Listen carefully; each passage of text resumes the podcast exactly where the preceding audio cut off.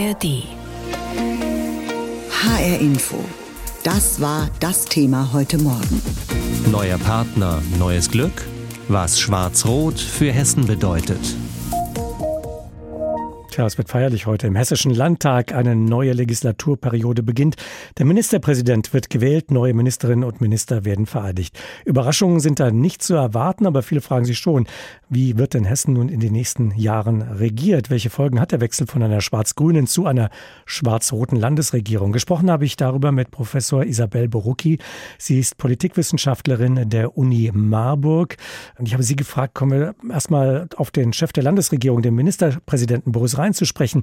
Die CDU konnte bei der Landtagswahl ja erheblich an Stimmen zugewinnen. Ist Boris Rhein jetzt als Regierungschef deutlich gestärkt gegenüber seiner bisherigen Amtszeit? Also ob er jetzt als Regierungschef gestärkt ist, werden wir erst sehen, wenn dann tatsächlich regiert wird. Was wir aber jetzt bereits sehen können oder was ich denke, was wir schon sehen, ist eine eigene Linie von Rhein und eine eigene Profilierung als Politiker, vielleicht auch mit Blick in Richtung Berlin. Äh, das mache ich einmal fest daran, dass er ja sich einen neuen Partner besorgt hat mit der SPD und dass wir ja auch sehr viele neue Gesichter jetzt in der äh, Regierung sehen, in den Ministerien, wenngleich auch jetzt der Wechsel von Lords und äh, Posek zwischen den äh, Ministerien keine große Überraschung ist, dass diese beiden behalten werden. Aber ansonsten ist das doch schon durchaus als einen Neuanfang äh, zu interpretieren. Die SPD hatte ja ein sehr schwaches, ein historisch schwaches Ergebnis bei der Landtagswahl mhm. eingefahren und ja. ist trotzdem in der Landesregierung vielleicht nach dem Motto besser mitregieren als gar nicht regieren. Welche Akzente könnte die SPD denn im besten Fall in dieser Regierung setzen? Wird sie dann Handschrift erkennen lassen können aus dieser ja, vergleichsweise schwachen Position heraus? Nun, ich sehe da ein gewisses Ungleichgewicht, sagen wir mal. Also Faeser und Rhein haben ja jetzt während der Verhandlungen und auch äh, bei der Verkündung und Unterzeichnung des Koalitionsvertrages so betont, diese Augenhöhe zwischen ihnen beiden und wie gut sie miteinander klarkommen und was für wertschätzende Gespräche das auch waren. Also man hat da eine äh, große Einigkeit auch dargestellt.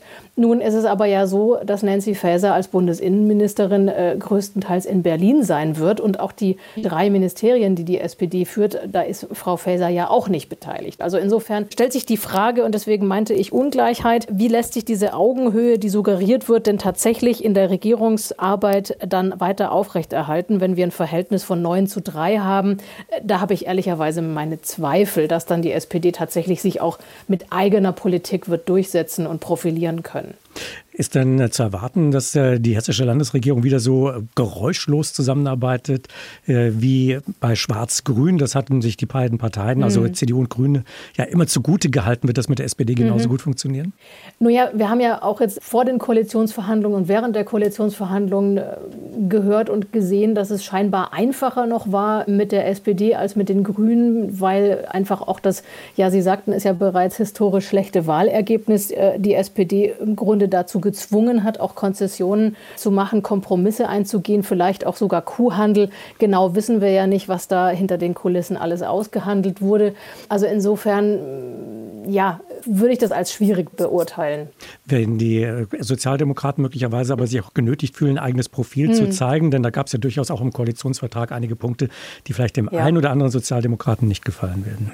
Wird es sicherlich geben, aber wie gesagt, das müssen wir jetzt einfach auch ein bisschen abwarten, wie die Regierung ihre Arbeit aufnimmt. Und auch so ein Koalitionsvertrag ist ja erstmal eine, eine Vereinbarung äh, eines Programms, was angedacht ist zu tun. Und daran müssen sich äh, die Regierenden dann natürlich messen lassen. Die Grünen, die finden sich jetzt in der Opposition wieder mhm. und äh, man hat den Eindruck, damit hatten sie nicht wirklich gerechnet. Wird es erstmal eine Aufarbeitung äh, geben, äh, dass man jetzt plötzlich sich in dieser Oppositionsrolle wiederfindet? Vielleicht auch eine Aufarbeitung eben dieser geräuschlosen Zusammenarbeit? Sicherlich. Also ich habe das aus dem äußerlich so wahrgenommen, dass man da durchaus sehr verärgert war und auch überrascht, äh, weil eben damit gerechnet wurde, dass äh, die Regierung fortgeführt wird. Und insofern wird sicherlich auch intern erstmal geklärt werden müssen, was da äh, die Gründe waren und ja, was man auch selbst als Partei daraus lernt und welche Oppositionsarbeit man dann letztlich machen möchte. Ist das ein schwieriger Wechsel, plötzlich auf Attacke umzuschalten als Oppositionspartei gegenüber dem früheren Koalitionspartner?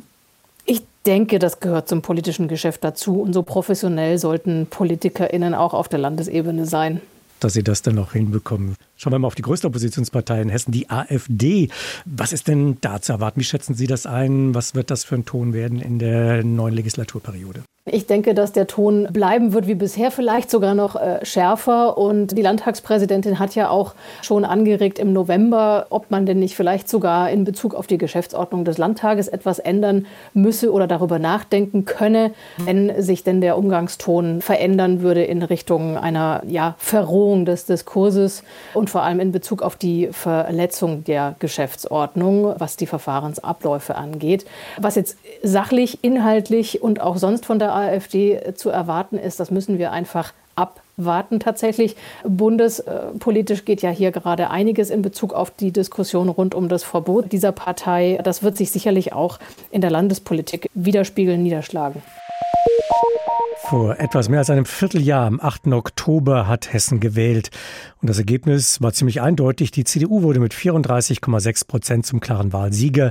Die SPD dagegen erzielte mit gerade mal 15,1 Prozent in Hessen ihr schlechtestes Wahlergebnis aller Zeiten. Entsprechend lange Gesichter gab es damals bei den Sozialdemokraten. Doch nachdem die CDU im Anschluss ihren langjährigen Koalitionspartner, die Grünen, vor die Tür gesetzt hatte, da öffnete sich trotz dieser Wahlschlappe für die SPD plötzlich wieder eine Regierungstür. Heute tritt sie mit der Vereidigung der Minister offiziell als Partner der CDU, als Juniorpartner in die Regierung ein. Ich habe heute Morgen mit KW Mansuri gesprochen. Er ist der künftige hessische Wirtschaftsminister und stellvertretende Ministerpräsident. Sie sind mit 35 Jahren vergleichsweise jung und schon seit über vier Jahren stellvertretender Vorsitzender der hessischen SPD. Das klingt schon nach Ehrgeiz und nach einem ziemlich klaren Karriereplan. Wie würden Sie sich selbst als Politiker charakterisieren? Wofür stehen Sie?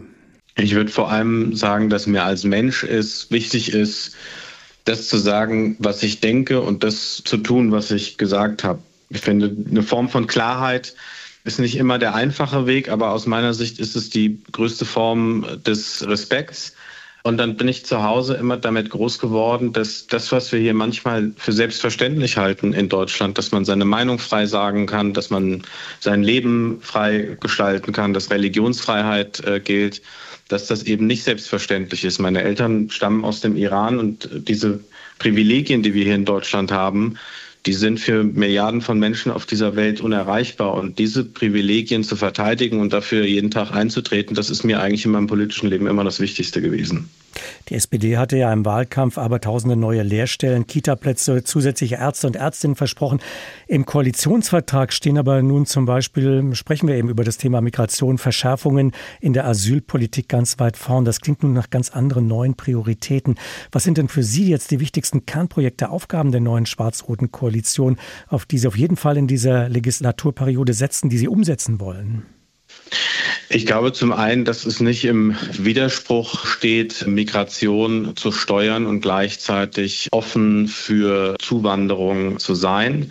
Klar ist, das Wahlergebnis ist ja eindeutig, damit sind Sie auch eingeleitet. Insofern findet sich ja nachvollziehbarerweise im Koalitionsvertrag viele Forderungen der CDU, aber am Ende des Tages aus meiner Sicht auch eine klare sozialdemokratische Handschrift, dass beispielsweise der Respekt gegenüber guter Arbeit gestärkt wird, ist ein Punkt, der der SPD sehr wichtig gewesen ist. Das sehen Sie beispielsweise am Thema Vergabe- und Tariftreuegesetz, wo wir öffentliche Aufträge künftig stärker an Tariflöhnen ausrichten wollen. Wir wollen als SPD dafür eintreten, den Wirtschafts- und Industriestandort zu stärken, Wohnungen bezahlbarer zu machen. Und auch im Bereich der Bildungsgerechtigkeit sind ja auch konkrete Schritte verankert, wenn ich beispielsweise an das Thema kostenlose digitale Endgeräte ab der siebten Klasse denke. Es hatte ja zum Teil massive Kritik auch innerhalb der SPD am Koalitionsvertrag gegeben, vor allem von den Jusos. Kritik zum Beispiel am Genderverbot in Behörden, Schulen und Universitäten. Kritiker in der SPD sprachen von einem Kulturkampf des neuen Koalitionspartners CDU. Wie sehr muss sich denn die SPD verbiegen, um hier jetzt mitregieren zu dürfen? Naja, wenn Sie den Parteitag verfolgt haben, die SPD war und ist eine diskussionsfreudige Partei, aber am Ende haben 80 Prozent der Delegierten diesem Koalitionsvertrag zugestimmt. Das zeigt, es gibt einen großen Rückhalt auch innerhalb der SPD für die Regierungsbeteiligung in den nächsten fünf Jahren. Und klar ist, Es gibt eben bei so einem Wahlergebnis Kompromisse, die uns manchmal wehtun, auch in Zukunft wehtun werden. Aber es eröffnet eben auch eine Perspektive, soziale Politik für die Menschen zu machen, die vielleicht jahrelang gewartet haben auf eine Kraft, die ihre Lebensbedingungen verbessert, die das Thema sozialen Zusammenhalt und Gerechtigkeit stark macht. Und dafür lohnt es sich, glaube ich, manchmal auch lange miteinander zu verhandeln und Kompromisse zu machen, weil sich für die Menschen dann eben doch durch die Regierungsbeteiligung der SPD konkret etwas verbessert. Es könnte ja sein, dass die Grünen möglicherweise am Ende auch an der geräuschlosen Zusammenarbeit mit der CDU so ein bisschen auch mitgescheitert sind. Also, dass sie nicht so wahrnehmbar war, wie sie es vielleicht hätten sein können, weil eben wenig Konflikte nach außen getragen worden sind. Wie will die SPD denn künftig ihre Rolle als Juniorpartner ausfüllen in dieser neuen hessischen Landesregierung? Auch mal auf den Putz hauen, wenn es passt oder lieber auf Harmonie setzen, um eben nicht dieser, Sie waren ja in der Berliner Politik auch zu Hause, um mhm. nicht dieses desaströse äh, Bild der Berliner Koalition zum Teil dann hier in Hessen Interessen zu kopieren? Ich glaube, es wäre das falsche Signal, wenn man am ersten Tag dieser Koalition ankündigt, auf den Putz hauen zu wollen. Im Gegenteil. Ich glaube, wir leben in unsicheren Zeiten und da kommt es darauf an, dass eine Regierung Stabilität zeigt, dass sie geschlossen nach außen agiert. Das bedeutet nicht, dass wir über unterschiedliche Ansätze und den richtigen Weg nicht auch mal miteinander hart ringen werden, aber das machen wir hinter den Türen. Und daneben muss natürlich immer auch deutlich werden, dass es zwei unterschiedliche Parteien sind, dass wir Kompromisse miteinander machen, aber dass am Ende SPD pur, die CDU würde das für sich genauso in Anspruch nehmen, CDU pur, dann doch etwas anderes sind und diese Unterschiede herauszuarbeiten, das ist dann Aufgabe der Parteien, weniger der Koalitionspartner. HR Info, das Thema. Diesen Podcast finden Sie auch in der ARD Audiothek. Heute startet nun ein neues Politikexperiment in Hessen. Die CDU regiert erstmals mit der SPD als Juniorpartner. Die Rolle hatten äh, zuvor zehn Jahre lang die Grünen. Unsere Landeskorrespondentin Theresa Peters blickt auf die Zeit der Grünen mit der CDU zurück und schaut, wie die Grünen denn nun mit ihrer neuen Rolle als Oppositionspartei wohl umgehen. Beim Unterschreiben ihres ersten Koalitionsvertrags im Dezember 2013 strahlten Volker Bouffier von der CDU und Tarek Al-Wazir von den Grünen noch im Blitzlichtgewitter, auch wenn Tarek Al-Wazir die allgemeine Euphorie gleich dämpfen wollte. Liebesbeziehungen in der Politik enden mit großen Enttäuschungen. Das wollen wir mal lassen. Die erste gemeinsame Regierungszeit von CDU und Grünen ist geprägt von der Erkenntnis, der frühere politische Gegner ist ja gar nicht so furchtbar, wie immer gedacht. Das geht mehrere Jahre so, auch über die Landtagswahl 2018 hinaus. CDU und Grüne regieren weiter zusammen. Ab 2022 dann nicht mehr mit Volker Bouffier, sondern mit Boris Rhein als Ministerpräsident. Aber mit der Harmonie ist es langsam vorbei. Es knirscht immer stärker in der Koalition. Die Grünen müssen gefühlt einige Kröten schlucken, besonders bei der Innenpolitik. Bei der Landtagswahl im Oktober 2023 kommt dann der Absturz von fast 20 auf unter 15 Prozent. Die Grünen betonen zwar, das sei das zweitbeste Ergebnis ihrer Geschichte, aber das ist trotzdem bitter. Schließlich war Tarek Al-Wazir angetreten, um Ministerpräsident zu werden. Und der eine Schock ist noch nicht ganz verdaut, da kommt ein paar Wochen später, Anfang November, der nächste. Die CDU will nicht mehr mit den Grünen regieren. Ministerpräsident Boris Rhein begründet das ziemlich knapp. Es hat nichts gegen die Grünen gesprochen, aber am Ende ähm, hat es nicht gereicht. Diese lapidare Feststellung nach zehn Jahren gemeinsamer Regierung mit der CDU schmerzt den Fraktionsvorsitzenden Matthias Wagner hörbar. Wer eine erfolgreiche Zusammenarbeit fortsetzen will, der braucht keine fünf Wochen langen Sondierungsgespräche. Insofern hat sich das äh, angedeutet, dass die CDU vorhatte, den Koalitionspartner zu wechseln. Dann wäre es aus unserer Sicht aber angemessen und fair gewesen, das den Bürgerinnen und Bürgern auch vor der Wahl zu sagen. Die Grünen können sich ein paar Spitzen gegen ihren Nachfolger, die SPD, nicht verkneifen. Wie zum Beispiel Tarek Al-Wazir auf großer Bühne beim Parteitag der Grünen im November in Karlsruhe. Wir haben ja kräftig sondiert in den letzten fünf Wochen. Und du kannst einfach in Sondierungen nicht erfolgreich sein, wenn du gegen jemanden sondierst, in dem Fall die hessische SPD, die du im Preis nicht unterbieten kannst, weil sie einfach keinen hat. Die Partei findet sich schnell in ihrer neuen Rolle als Opposition. Noch vor dem Ende der Koalitionsverhandlungen von CDU und SPD verhindern die Grünen im Dezember, dass manche Abgeordnete höhere Zulagen bekommen.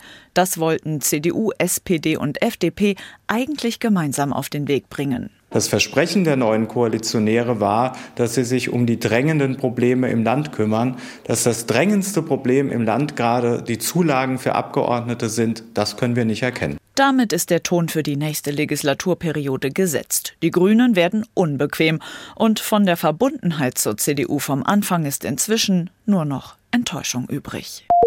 Ja, heute wird alles etwas anders in Hessen. Dann wechselt die Landesregierung von Schwarz-Grün auf Schwarz-Rot. Der neue Landtag heißt aber auch für die neuen Abgeordneten ein Neuanfang, nämlich sich auf neue Kollegen und sich auf einen ganz neuen Job einstellen. Unsere landespolitische Korrespondentin Ariane Focke hat die beiden jüngsten Abgeordneten von den Grünen und der SPD getroffen, wie sie sich auf ihre neue Aufgabe vorbereiten. Egal ob Corona-Krise oder Inflation. Als stellvertretender Supermarktleiter hat Sascha Meyer die Krisen der vergangenen Jahre direkt mitbekommen und in seinem Job gesehen, was das mit den Menschen macht. Wenn ich an der Kasse sitze, ich mitbekomme, dass am Ende des Monats der Einkaufskorb vielleicht nur noch halb voll ist, wenn sich Menschen Gedanken machen, was sie noch bezahlen, kaufen, einkaufen können, das bekomme ich schon mit. Seit er 16 ist, arbeitet Sascha Meyer im Einzelhandel, neben Schule und Studium. Jetzt tauscht der 26-Jährige aus Bräuna in Nordhessen den Supermarkt gegen den Landtag als jüngster Abgeordneter überhaupt. Seine Kollegin Julia Zander ist überzeugt davon, dass die Politik das Richtige für ihn ist. Er mag es im Team zu arbeiten, er mag es sehr auch sich mit anderen auszutauschen und gemeinsam an Sachen zu arbeiten. Beste Voraussetzungen also für seinen neuen Job als Landtagsabgeordneter für die Grünen. Und politisch weiß Sascha Mayer auch schon, wo er seinen Schwerpunkt legen will. Die Bildungspolitik wird seine persönliche Herzensangelegenheit in den kommenden fünf Jahren sein. Wenn ich möchte, muss ich morgen auch noch ein Studium anfangen können. Wenn ich ein Kind bekomme, dann sollte ich nichtsdestotrotz auch die Möglichkeit haben, mein Kind in eine Kita zu bringen und mein Studium fortsetzen zu können, meine Ausbildung in Teilzeit weitermachen zu können. Das sind Themen, für die ich mich persönlich einsetzen möchte. Für Meyer und seine Grünen heißt das allerdings von der Oppositionsbank aus. Anders sieht es da bei der SPD aus. Die ist nun mit in der Regierung. Neu im Landtag und der jüngste in der SPD-Fraktion ist Maximilian Ziegler. Der Bauingenieur tauscht jetzt die Baustelle gegen den Landtag ein. Für mich ist es natürlich eine große Ehre. Ähm, ich bin ja noch sehr jung, 31, jetzt schon in den Landtag zu kommen ist auch eine verantwortungsvolle Aufgabe und äh, das ist immer das, was ich wollte und ich freue mich darauf, das jetzt beginnen zu können. Das heißt aber auch Abschied nehmen vom alten Job und von den bisherigen Kollegen und Weggefährten, wie Benjamin Paul. Er kennt den künftigen SPD-Landtagsabgeordneten Maximilian Ziegler schon sehr lange. Sie haben schon etliche Bauprojekte zusammen umgesetzt. Der Herr Ziegler ist sehr zielstrebig, weiß, was er will und ähm, ja, ich arbeite schon seit knapp sieben Jahren mit ihm zusammen und kann mich immer auf ihn verlassen. Für Ziegler stand schon als Jugendlicher fest, dass er in die Politik will. Er wusste aber auch erst Studium und Job dann in den Landtag. Seine inhaltlichen Schwerpunkte für die kommenden fünf Jahre hat er auch schon. Ich bin aus dem Vogelsberg. Für mich ist ähm, vor allem wichtig, dass wir die ländliche Bevölkerung ähm, wieder mehr in den Fokus nehmen, dass wir Politik für den ländlichen Raum machen. Da gibt es einige Baustellen, die ich auch angehen möchte. Und ganz, ganz wichtig ist auch durch die Arbeit, dass ich für das Handwerk und für den Mittelstand da sein möchte. Die neuen jungen Abgeordneten haben jetzt fünf Jahre Zeit, um Hessen voranzubringen und dafür zu sorgen, dass es weniger politische Baustellen gibt. Diesen Podcast finden Sie auch in der ARD Audiothek.